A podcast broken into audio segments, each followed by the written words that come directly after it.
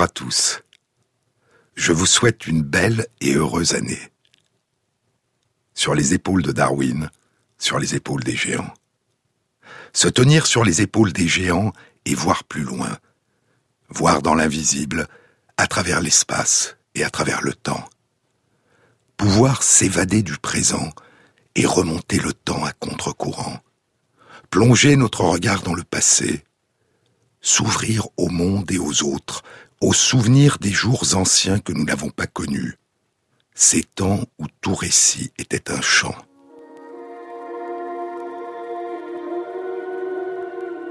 Tout récit, tout langage, toute légende, toute connaissance qui révélait les secrets du monde était incarnée par un souffle, par une voix, par la musique d'une voix.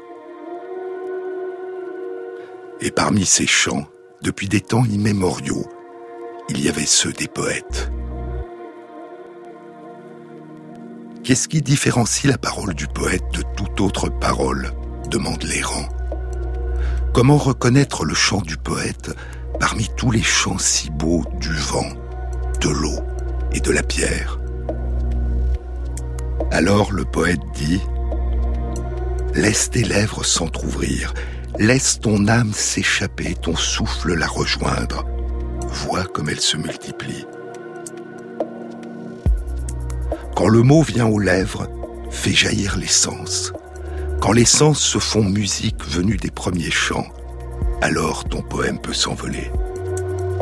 L'errant dit Depuis longtemps je sais l'appel des mondes, mais les mots n'ont pas assez de vie pour descendre jusqu'à mon chant. Il dit encore J'entends le bruissement du monde, la musique très ancienne qui nous vient des étoiles. Pourtant, les mots s'effacent quand je veux les poser sur ce que je vois.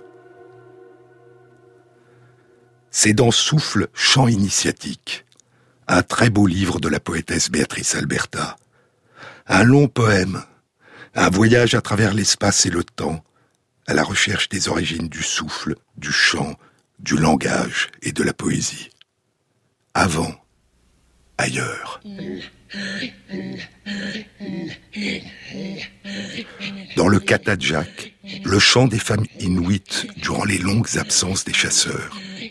Le chant qui évoque le crissement des traîneaux sur la neige, le son du blizzard, les aboiements des chiens.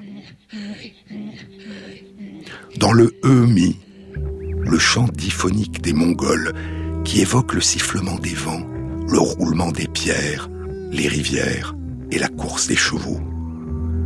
Dans le Yidaki, la musique d'un tronc d'eucalyptus évidé qui chante chez les aborigènes d'Australie l'espace du rêve, la création du monde et l'origine du clan.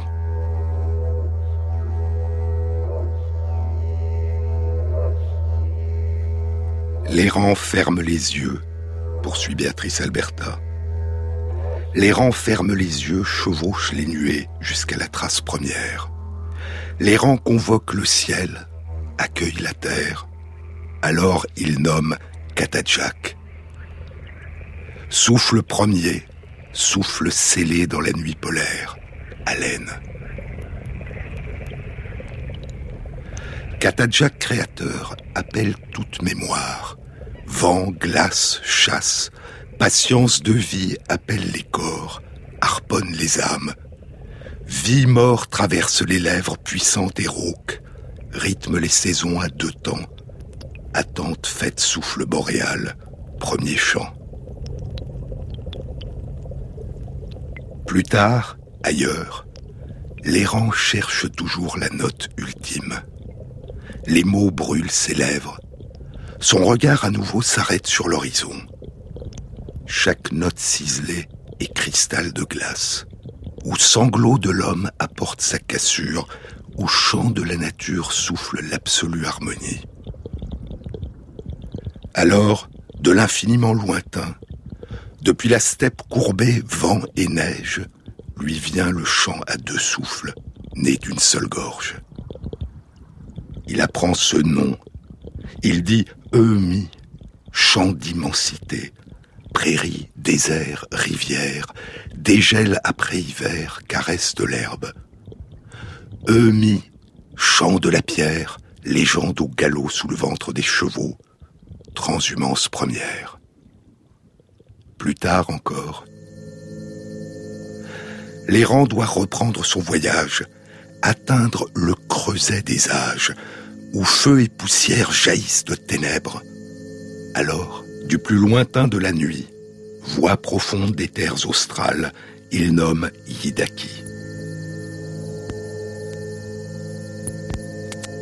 Soir envoûté, feu rituel, pluie d'étincelles, fil des comètes. Toute forme revenue au souffle, vibration première, tourbillon sacré. Espace du rêve, le dit des sons déferle, sculpte l'univers. Au temps d'avant le temps, Yidaki devient langage, aube du verbe. Au premier balbutiement du poème fut ce chant. Il fut un temps où tout récit était un chant. Tout langage était incarné par un souffle, le souffle d'une voix, la musique d'une voix. Tout langage était oral, toute mémoire ne pouvait survivre qu'au plus profond de soi.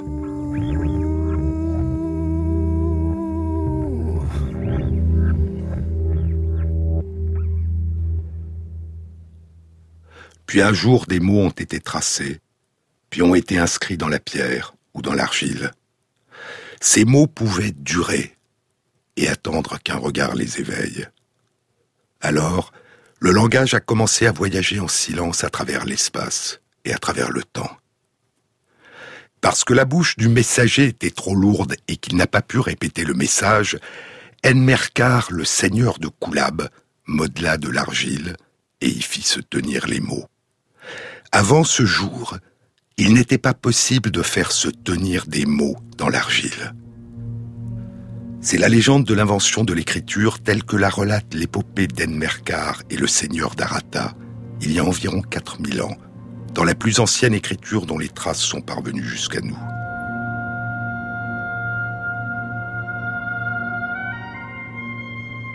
Une écriture née dans une région du monde que ses habitants appelaient le pays. Kalam en sumérien, puis Matou en acadien. Et que les Grecs ont appelé Mésopotamoi, de Méso au milieu d'eux, et Potamoi les fleuves, la Mésopotamie, le pays entre deux fleuves, l'Euphrate et le Tigre. Et c'est dans le pays de Kalam, probablement dans l'antique cité-État d'Uruk, au sud de l'Irak, que les Sumériens ont inventé il y a plus de 5200 ans la plus ancienne écriture qui ait traversé le temps jusqu'à nous.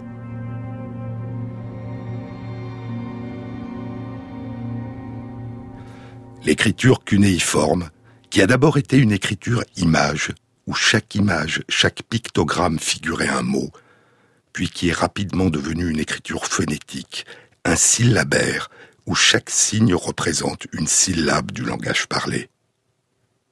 Alors, ce ne sont plus seulement les réalisations de ceux qui nous ont précédés, leurs œuvres d'art, leurs outils, leurs habitations, leurs tombes, qui ont pu nous parvenir, mais aussi inscrits sur des tablettes d'argile ou des stèles de pierre, leurs mots, les traces de leurs activités quotidiennes, leurs récits, leurs pensées, leur interprétation et leur compréhension du monde, leurs espoirs, leurs craintes et leurs rêves. Alors, en plongeant dans ces fragments de textes anciens, nous entendons leur voix, tout près de nous, si loin de nous. Il était une fois, il y a longtemps, loin derrière nous. Les récits prennent toujours place dans le temps, dit Sirius Tvet. Ils sont toujours derrière nous. Au cinéma, dans les films, quand le passé ressurgit, on parle de flashback, de retour en arrière. Nous donnons au passé et au futur non seulement une place dans le temps, avant, après, mais aussi une place dans l'espace, derrière, devant nous avons une représentation spatiale de l'écoulement du temps. Le passé qui n'est plus s'accumule derrière nous. En face de nous se tient l'avenir. le futur, qui n'est pas encore l'insondable, l'imprévisible. Nous avançons vers lui, il s'avance vers nous. Et notre passé est derrière nous.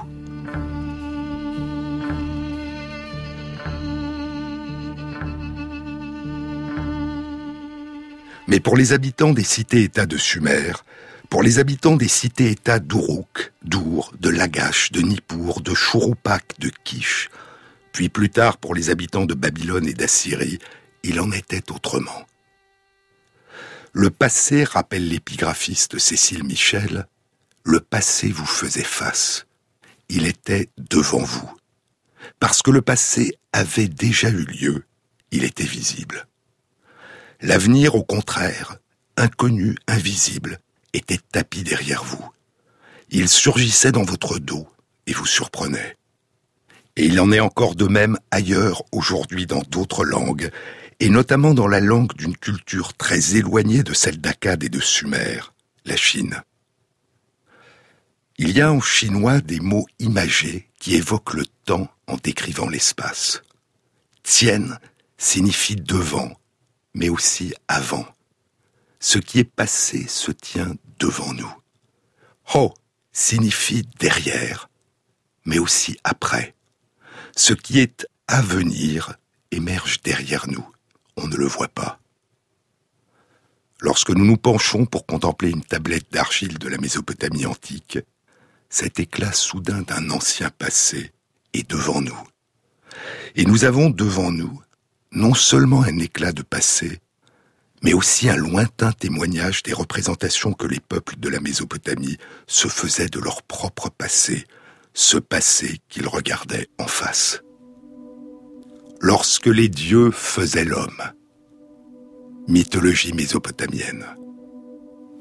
Lorsque les dieux faisaient l'homme, c'est le titre d'un livre passionnant de Jean Bottero et de Samuel Noah Kramer, qui présente la traduction de la totalité des textes littéraires mythologiques de la civilisation mésopotamienne qui avaient été retrouvés et qui étaient encore lisibles au moment de la publication du livre en 1993. Non pas un florilège, écrit Bottero, non pas des résumés plus ou moins constellés de citations plus ou moins longues, mais de chaque texte, la traduction intégrale dans la mesure évidemment où l'état trop souvent dévasté des tablettes d'argile nous permet de l'entendre et de le restituer. Car, pour copieuses qu'elles nous paraissent, poursuit Bottero, les tablettes qui nous restent ne sont que les épaves d'un grand et poignant naufrage. La plupart des tablettes faites d'argile fraîche se sont effacées et la quasi-totalité de celles qui ont été préservées l'ont été par des désastres, par des guerres, par des incendies qui ont ravagé les palais et les demeures et qui ont cuit l'argile des tablettes.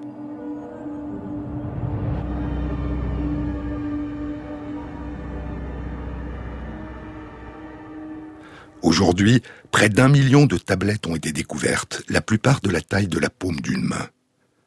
Et il n'y a, dit Cécile Michel, qui préside l'Association internationale pour l'assyriologie, il n'y a dans le monde que 450 chercheurs qu'on appelle des assyriologues, capables de lire et de comprendre cette écriture et cette langue perdue, qui sont tombées dans l'oubli il y a 2000 ans et qui allaient demeurer inconnues durant près de 19 siècles.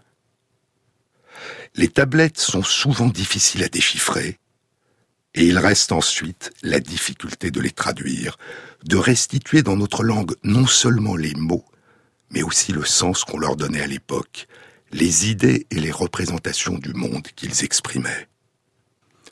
En vérité, écrit Bottero, on ne peut pas traduire le sumérien ou l'acadien. On ne peut que transposer, c'est-à-dire par analogie, rechercher en français la tournure et le mot qui ait le plus de chances de provoquer dans l'esprit d'un lecteur contemporain l'effet le plus voisin, selon notre sentiment d'historien, de l'effet que devait produire le texte sumérien ou acadien dans l'esprit de ses destinataires. Comme tout ce qui relève de la connaissance et de l'intime conviction, ce n'est pas toujours sûr, ce n'est pas toujours même possible, mais il faut s'y résoudre. Lorsque les dieux faisaient l'homme. Le titre que Bottero et Kramer ont donné à leur livre, ce sont les premiers mots de l'épopée d'Atrahasis, le super sage. Elle date probablement du règne d'Amourabi, le grand roi de Babylone, il y a 3700 ans. Et l'épopée commence ainsi. Lorsque les dieux faisaient l'homme, ils étaient de corvée et besognaient. Considérable était leur besogne, lourde était leur corvée, infini leur labeur. C'était un temps où il n'y avait pas encore d'être humain. C'était un temps où les dieux mineurs faisaient l'homme, où ils se comportaient comme des hommes, où ils étaient chargés par les dieux suprêmes des corvées qui deviendront plus tard le lot des humains. Sur les épaules de Darwin, Jean-Claude Amezen sur France Inter. Tout est affaire de décor, changer de lit, changer de corps. À quoi bon puisque c'est encore moi qui moi-même me trahis, moi qui me traîne et m'éparpille, et mon ombre se déshabille dans les bras semblables des filles où j'ai cru trouver un pays. Cœur léger, cœur changeant, cœur lourd, le temps de rêver est bien court. Que faut-il faire de mes jours? Que faut-il faire de mes nuits? Je n'avais amour ni demeure, nulle part où je vis ou meurs. Je passais comme la rumeur, je m'endormais comme le bruit. Est-ce ainsi que les hommes vivent? Et leurs baisers au loin les suivent C'était un temps déraisonnable, on avait mis les morts à table, on faisait des châteaux de sable, on prenait les loups pour des chiens, tout changeait de pôle et d'épaule. La pièce était telle ou mon drôle, moi, si j'y tenais mal mon rôle, c'était de n'y comprendre rien. Le ciel était gris de nuages, il y volait des oies sauvages qui criaient la mort au passage, au-dessus des maisons des quais. Je les voyais par la fenêtre, leur chant triste entrait dans mon être, et je croyais y reconnaître du Rainer Maria Rilke. Elle était brune et pourtant blanche, ses cheveux tombaient sur ses hanches, et la semaine et le dimanche, elle ouvrait à tous ses bras nus. Elle avait des yeux de faïence et travaillait avec vaillance pour un artilleur de Mayence qui n'en est jamais revenu.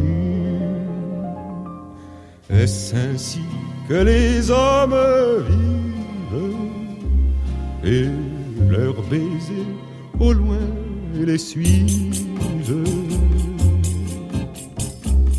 Il est d'autres soldats en ville, et la nuit montent les civils. Remets du rimel à tes cils, Lola, qui t'en ira bientôt. Encore un verre de liqueur. Ce fut en avril à 5 heures, au petit jour que dans ton cœur, un dragon plongea son couteau. Est-ce ainsi que les hommes vivent? Et leurs baisers au loin les suivent des soleils révolus.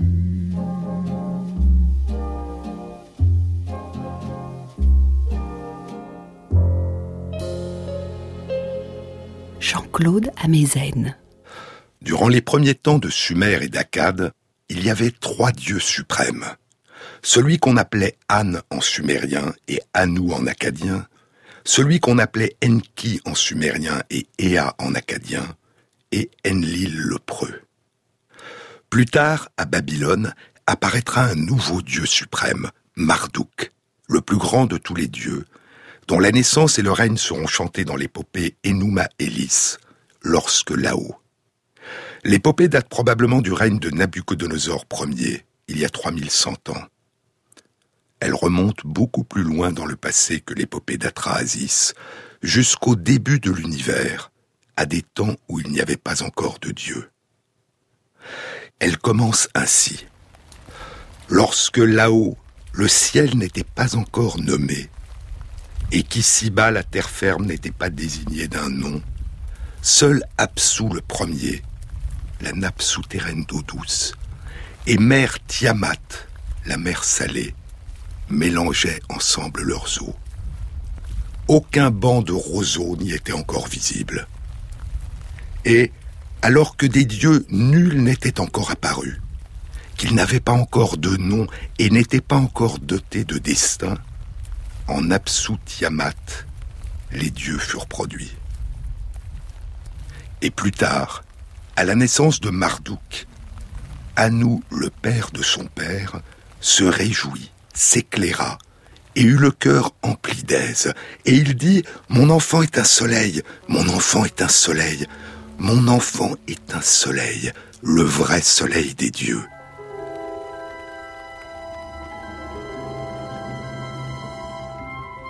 La divinité de Marduk est tout autre que celle des autres dieux. Il est bien plus sublime que les autres dieux. Mais revenons à Anu, Enlil et Enki, les trois dieux suprêmes avant l'apparition plus tardive de Marduk. L'autorité réelle, le commandement effectif, était entre les mains d'Enlil, dit Botero. Anu, leur père à tous, se tenait en retrait il était l'ultime recours.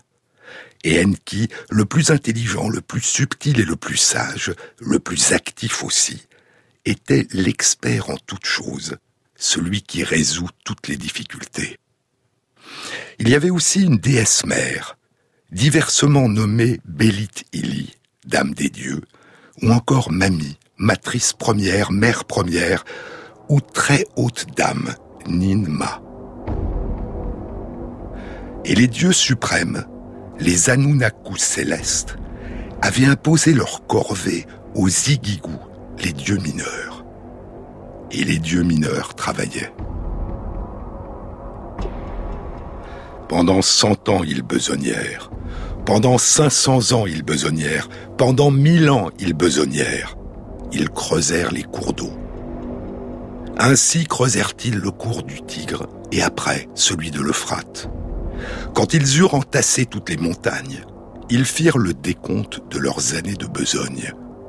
Quand ils eurent organisé le grand marécage méridional, ils firent le décompte de leurs années de besogne. 2500 ans et davantage qu'ils avaient jour et nuit supporté cette lourde corvée. Alors, ils se mirent à se plaindre, à déblatérer et à récriminer. C'était un temps où il n'y avait pas encore d'êtres humains. Et les dieux mineurs s'écrièrent Allons trouver notre chef Enlil afin qu'il nous décharge de notre lourde corvée. Ils allèrent assiéger la demeure d'Enlil et le roi des dieux convoqua l'assemblée des dieux. Alors Enki, devant les grands dieux réunis, s'adressa à la déesse Belet Ili, la mère première, la sage-femme des dieux, mamie l'experte. Eh bien, lui dit-il, produis l'homme pour assurer la corvée des dieux, qu'il porte notre joug, que l'homme assume la corvée des dieux. Et à partir de l'argile malaxée par Enki, pour qu'émerge le corps des humains, mêlé au sang d'un dieu sacrifié pour qu'émerge l'esprit immortel des humains, Mamie l'experte produisit à partir de quatorze morceaux d'argile sept hommes et sept femmes, les premiers humains.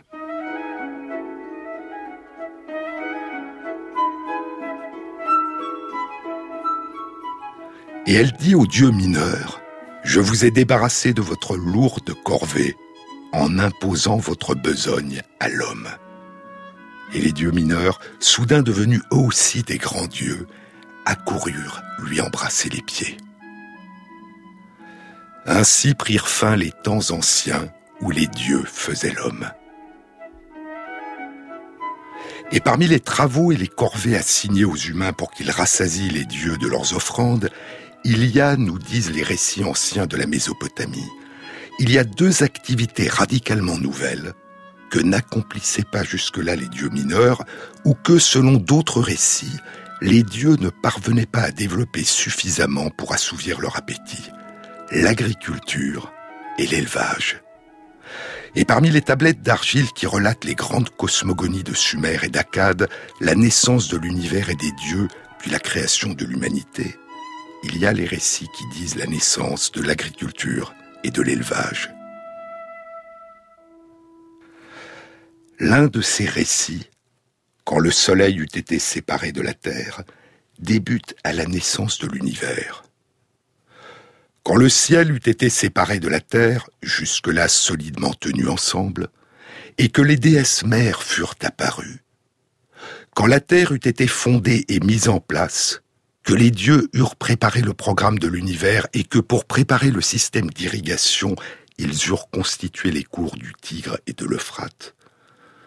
Alors, Anne, Enlil et Enki, les dieux majeurs, ainsi que les autres grands dieux, prirent place sur la haute estrade et discutèrent.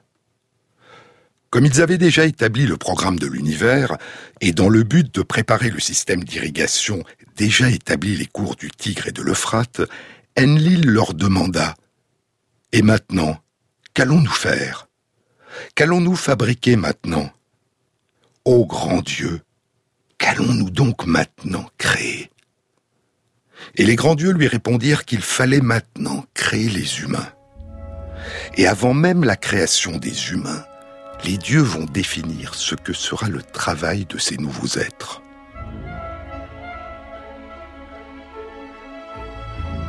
Ils délimiteront les champs et prendront en main les houes et les paniers. Ils mettront en place le système d'irrigation pour arroser partout et faire ainsi pousser toutes sortes de plantes. Ils délimiteront les champs et entasseront les gerbes. Ils cultiveront les champs, amplifiant les richesses du pays et célébrant dignement les festivités des dieux. Et pour la prospérité du pays, ils multiplieront les bovins, les ovins et les autres animaux domestiques. Il y a un autre texte, lorsque sur les montagnes de l'univers, qui fait remonter la naissance de l'agriculture et de l'élevage avant même la création de l'humanité. Le récit raconte la création par les dieux de quatre divinités mineures. Trois patronnes de l'agriculture, Ashnan, la patronne des céréales, Lahar, la brebis mère, la patronne des troupeaux de moutons, et une divinité simplement nommée chèvre-mère. Et la création d'une autre divinité, Utu, la fileuse et tisseuse, la patronne du tissage. Le texte commence ainsi. Lorsque, sur les montagnes de l'univers, Anne, le père des dieux, eut mis au monde les dieux majeurs, il ne mit pas au monde en même temps Ashnan la céréale, ni ne produisit dans le pays Utu, la fileuse et tisseuse. Brebis mère n'existait pas encore, chèvre mère n'existait pas davantage. Ainsi, les dieux de ces temps reculés ne savaient-ils ni manger du pain, ni se couvrir de vêtements. Ils allaient et venaient tout nus, se nourrissant d'herbages comme font les moutons, et ils ne buvaient que l'eau des fondrières. C'est alors qu'en leur résidence, le Saint Monticule, les dieux créèrent brebis mères et céréales qu'ils introduisirent dans leur auguste réfectoire. Ainsi, les dieux consommèrent-ils largement les produits de brebis mères et de céréales, mais sans parvenir pourtant à s'en rassasier. Ainsi buvaient-ils le lait délicieux de leur auguste bergerie, mais sans parvenir pourtant à s'en saouler. C'est pourquoi, pour pouvoir en bénéficier, pour pouvoir s'en rassasier, ils octroyèrent aux hommes le souffle de vie. Puis Enki dit alors à Enlil, Ô vénérable Enlil, faisons descendre sur terre brebis mères et céréales. Et voilà comment brebis mères et céréales descendirent ici-bas depuis le Saint Monticule. Et ainsi, les dieux créèrent les humains pour leur confier la tâche de cultiver les céréales et d'élever les moutons en quantité suffisante pour que les dieux puissent enfin s'en rassasier. Et tout ceci se passait longtemps avant le déluge. Sur les épaules de Darwin. Dream of a land my soul is from.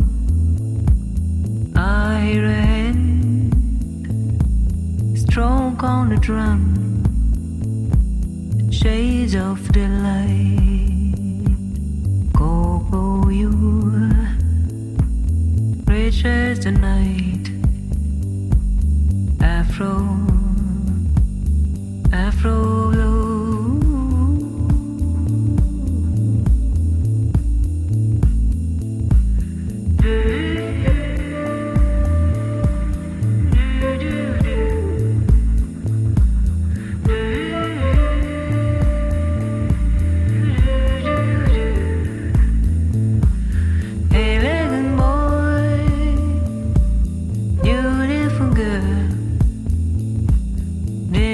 for joy. Dear, look.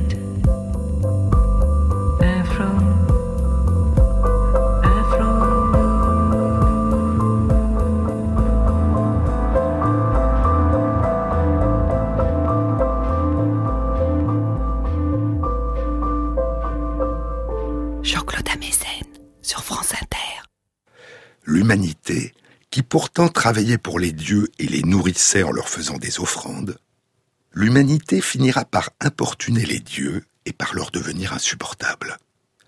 Les sept premières femmes et les sept premiers hommes créés par le dieu Enki et la déesse Mami avaient donné naissance à une nombreuse descendance. Et nous dit l'épopée d'Atrasis, super sage, douze cents ans ne s'étaient pas écoulés que le territoire se trouva élargi et la population humaine multipliée. Et comme un taureau, le pays tant donna de la voix que Enlil, le dieu souverain, fut incommodé par le tapage. Il s'adressa au grand Dieu et dit Je n'arrive plus à dormir avec ce tapage.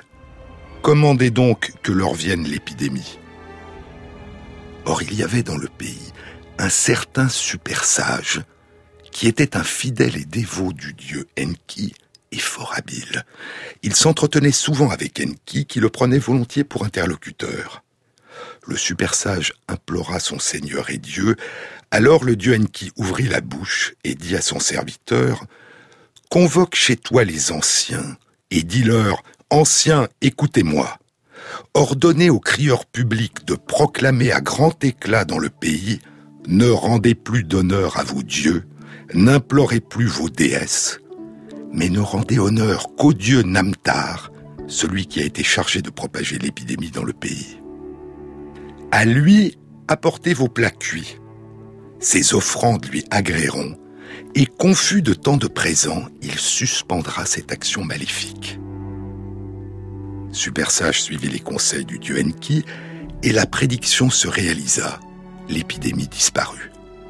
Mais, poursuit l'épopée, 1200 ans ne s'étaient pas écoulés qu'à nouveau, Enlil n'arrive plus à dormir avec ce tapage, et il ordonne au dieu Hadad d'envoyer la sécheresse sur le pays.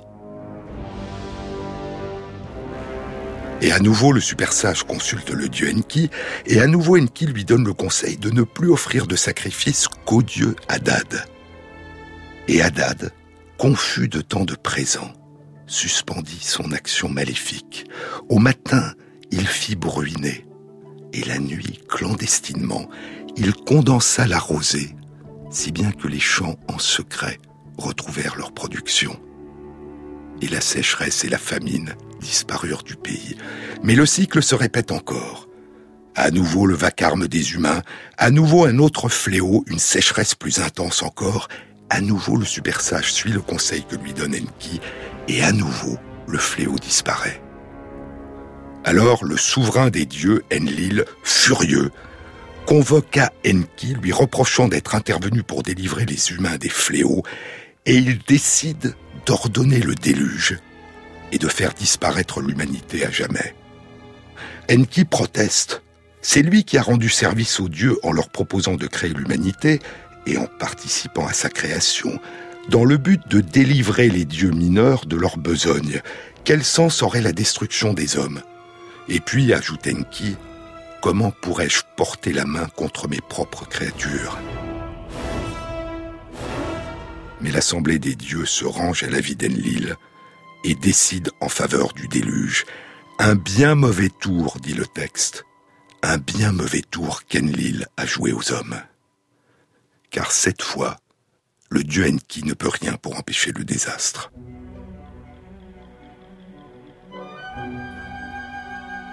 Alors, il envoie un songe au super sage. Et parce que le super sage ne comprend pas le rêve, Enki lui en explique la signification. Le super sage devra construire un bateau, une arche, un bateau nommé Sauve-Vie. Alors, lui dit Enki, tu entreras dans le bateau après y avoir chargé ton froment, tes biens, tes richesses, ta femme, ta famille, la parentèle, tes techniciens, des animaux sauvages grands et petits, les oiseaux du ciel, tous ceux qui se repaient de verdure, tous ceux que je t'enverrai, ils t'attendront devant chez toi. Super sage obéit. Alors, le déluge apparut et passa sur les hommes comme une guerre. Et le fracas du déluge faisait trembler même les dieux.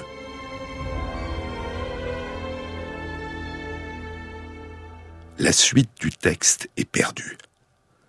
Mais il nous reste d'autres récits du déluge. Il y a en tout trois récits du déluge qui nous sont parvenus de la Mésopotamie. De brefs fragments de l'épopée du roi Siouzoustra, écrite en sumérien, dont les tablettes datent d'il y a plus de 3600 ans. L'épopée d'Atrasis super sage, écrite en acadien il y a probablement 3700 ans, et l'épopée de Gilgamesh, écrite en acadien, qui date d'il y a environ 3000 ans. Trois versions du déluge, avec trois héros différents qui, sur l'instruction du même dieu Enki-Ea, vont chacun construire une arche avant le déluge. Trois héros différents, le roi Siouzoustra, Atrasis le super sage, et Utanapishti le lointain, qui fera le récit du déluge au roi Gilgamesh, qui est parti aux confins du monde pour demander à Utanapishti de lui révéler le secret de l'immortalité. Car après le déluge, dans les deux récits dont la fin nous est parvenue, celui qui a construit l'arche, le roi Yusustra et Utanapishti, ont chacun fait une grande offrande aux dieux. Et les dieux, réalisant soudain avec retard que la disparition de l'humanité les aurait privés des offrandes d'animaux et de plantes dont ils se rassasient, les dieux, dans un élan de remords et de générosité, ont fait aux bâtisseurs de l'arche le don de l'immortalité.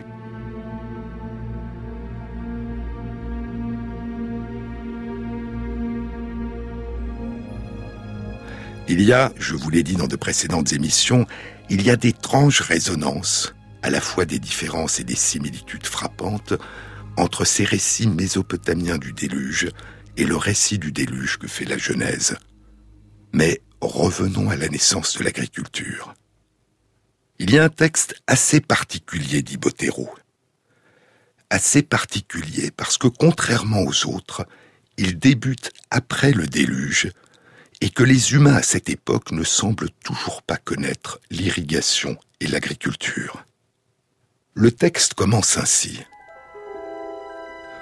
Quand le déluge eut tout emporté et provoqué la ruine de la terre, la permanence des hommes demeurait cependant assurée et préserver leur descendance. Et c'est afin de creuser des canaux, de curer des rigoles d'arrosage, d'irriguer au chadouf les vastes campagnes, d'utiliser l'eau abondante pour arroser prés et champs, que les dieux mirent à la disposition des hommes bêches ou paniers et charrues qui animent la terre. Et dès lors, les hommes se mirent à faire pousser l'orge diaprée. Dès lors, devant céréales encore jeunes, ils patientèrent jour et nuit, le temps nécessaire, attentifs. Dès lors, devant céréales productrices des grains de l'orge à semer, ils se prosternèrent avant de se mettre au travail. Et dans ces temps, dit le récit, dans ces temps, il n'y avait pas encore d'écriture.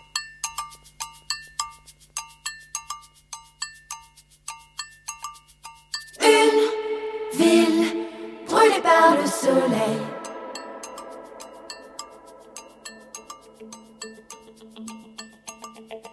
Une ville au-dessus d'elle le ciel.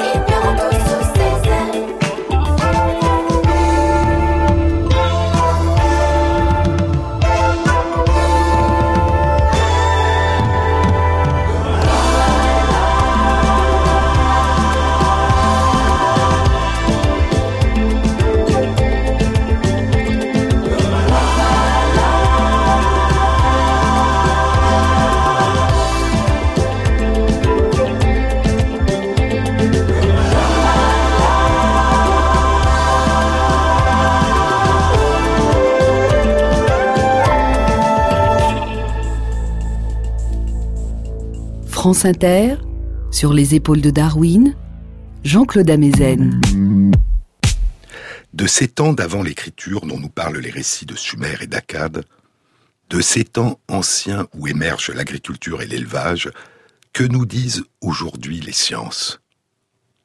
La domestication des céréales et des moutons et des chèvres a émergé dans une région qui incluait la Mésopotamie et qu'on a appelée le croissant fertile, une région qui correspond aujourd'hui à une partie de l'Iran, de l'Irak, de l'Anatolie en Turquie, de la Syrie, du Liban, d'Israël et de la Jordanie. Les études archéologiques indiquent qu'il y a environ 13 000 ans, une population de chasseurs-cueilleurs qui vivait dans le sud du croissant fertile et qu'on a appelé les Natouchiens, est devenue sédentaire, a construit des habitations, a fabriqué de la poterie et a probablement commencé à récolter des céréales sauvages. Les plus anciens vestiges de culture de céréales sauvages découverts à ce jour dans le croissant fertile sont du blé et de l'orge qui étaient stockés dans des récipients d'argile cuite et qui datent d'il y a 12 000 ans.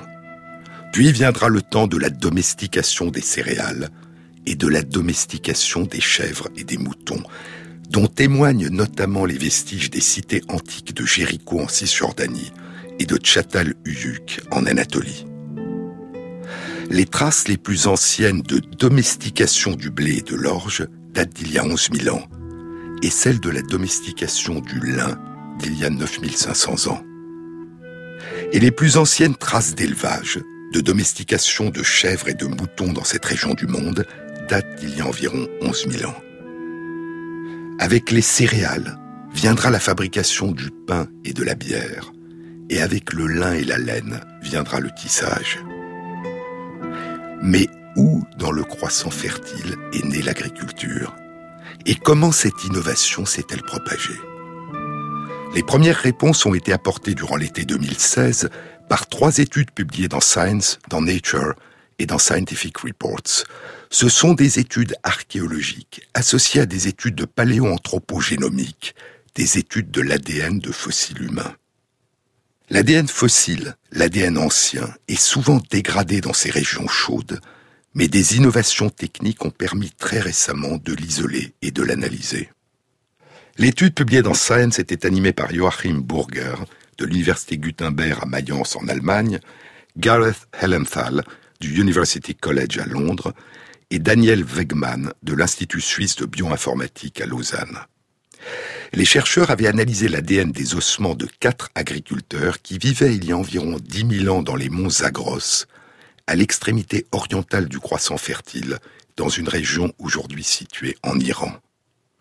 L'étude indiquait que l'ADN de ces quatre agriculteurs était très différent de l'ADN des agriculteurs qui avaient vécu à 2000 km de là, à l'ouest, en Anatolie.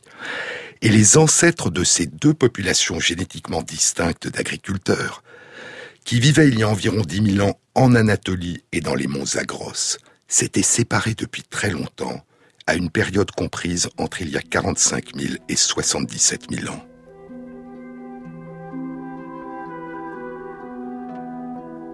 Les populations dont l'ADN est aujourd'hui le plus proche de celui des quatre agriculteurs des monts Zagros sont les Zoroastriens en Iran. Un peu moins proches sont d'autres populations qui vivent aujourd'hui en Iran et un peu moins proches encore des populations qui vivent en Afghanistan et au Pakistan. Et ainsi, alors que l'émigration des fermiers d'Anatolie et de leurs descendants à travers l'Europe à partir d'il y a 8500 ans allait propager l'agriculture à travers tout le continent européen, l'étude publiée dans Science suggère que l'émigration des agriculteurs des monts Zagros allait progressivement propager l'agriculture en Asie du Sud jusqu'à la vallée de l'Indus.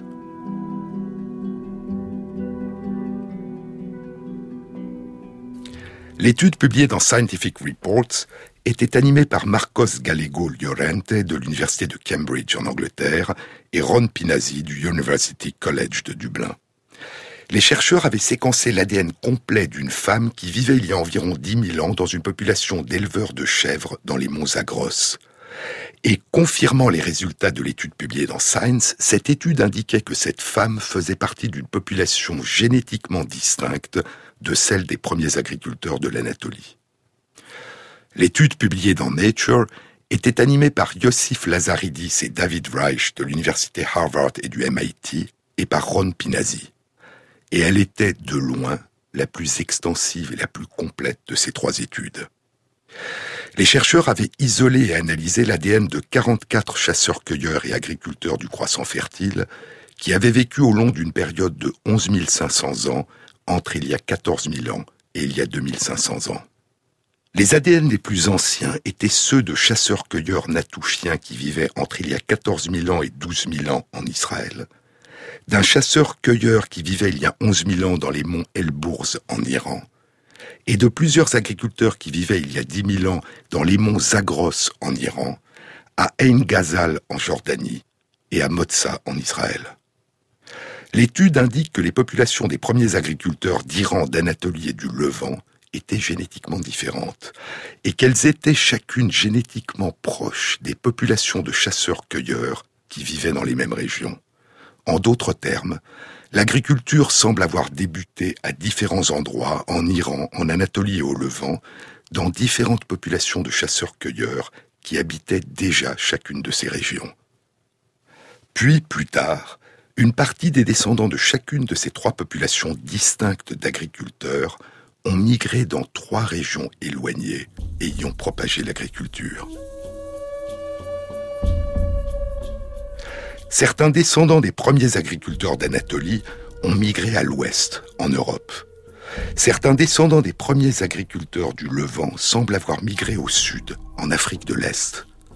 Certains descendants des premiers agriculteurs des monts Zagros ont migré au nord, dans les steppes d'Eurasie. Et plus tard, certains de leurs descendants, à leur tour, ont migré des steppes d'Eurasie vers l'Asie du Sud, jusqu'en Inde. Et pendant qu'émergeaient, loin du croissant fertile, ces nouveaux métissages, les populations d'agriculteurs du Levant, d'Iran et d'Anatolie se mélangeaient progressivement à l'intérieur du croissant fertile, donnant naissance à une population beaucoup plus métissée et homogène que les populations d'origine. Dans leur ensemble, ces trois études récentes suggèrent que différentes populations de chasseurs-cueilleurs ont commencé à pratiquer la domestication des céréales et des chèvres et des moutons il y a environ 11 000 ans dans au moins trois parties différentes du croissant fertile.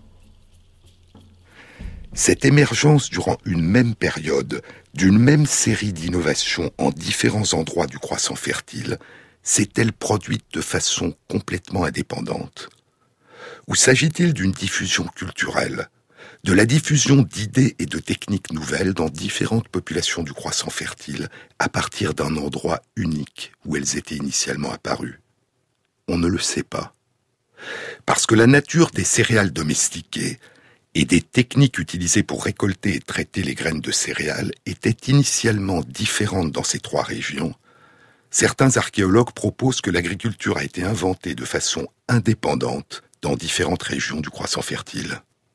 Mais les populations qui vivaient dans ces différentes régions semblent avoir, il y a longtemps déjà, pratiqué le commerce et échangé des biens, notamment une roche volcanique, l'obsidienne. Et pour cette raison, d'autres archéologues proposent que l'agriculture a été inventée en un seul endroit du croissant fertile, puis qu'elle s'est rapidement diffusée par l'intermédiaire des échanges et du commerce, chaque région adaptant alors cette innovation à sa façon singulière. Mais si tel est le cas, quels ont été les premiers inventeurs? Là encore, les avis des archéologues divergent. La plupart penchent pour les monts Zagros, au nord-est de la Mésopotamie, d'autres pour le Levant, au sud-ouest de la Mésopotamie. Mais qu'en est-il de la Mésopotamie elle-même? Le vestige le plus ancien d'agriculture et d'élevage découvert à ce jour en Mésopotamie est un petit village d'une vingtaine de maisons le site de Kalaat Yarmo, qui date d'il y a environ 9000 ans. Ce village est plus récent que les anciens sites d'agriculteurs du Levant, des monts Zagros et d'Anatolie dont je viens de vous parler, et plus récent que les antiques cités d'agriculteurs qui émergeront plus tard, les cités de Jéricho et de Tchataluyuk. Et ainsi, contrairement à ce que nous disent les récits antiques de Sumer et d'Akkad, il semble aujourd'hui très probable que la Mésopotamie n'a pas été le berceau de l'agriculture et de l'élevage. L'invention et le développement de l'agriculture et de l'élevage a été une composante essentielle de la révolution néolithique.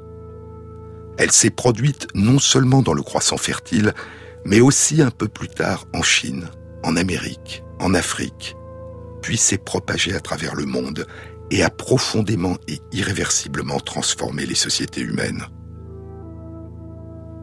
Elle a bouleversé les modes de vie et les relations entre les humains, et elle a transformé d'un point de vue à la fois concret et symbolique les relations entre les humains et la nature qui les entoure et les inclut. Elle nous a donné peu à peu l'impression d'être maîtres et possesseurs de la nature.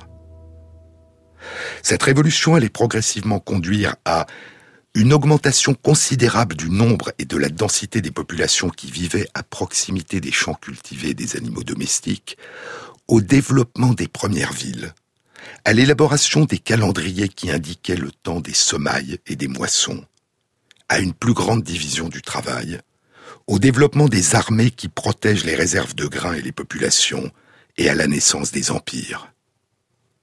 Mais les sciences n'en ont jamais fini d'explorer notre passé. Des études très récentes, publiées à la fin de l'année 2017, nous apportent des connaissances nouvelles sur les profondes transformations qu'a causées la révolution du néolithique, et nous les découvrirons dans une prochaine émission.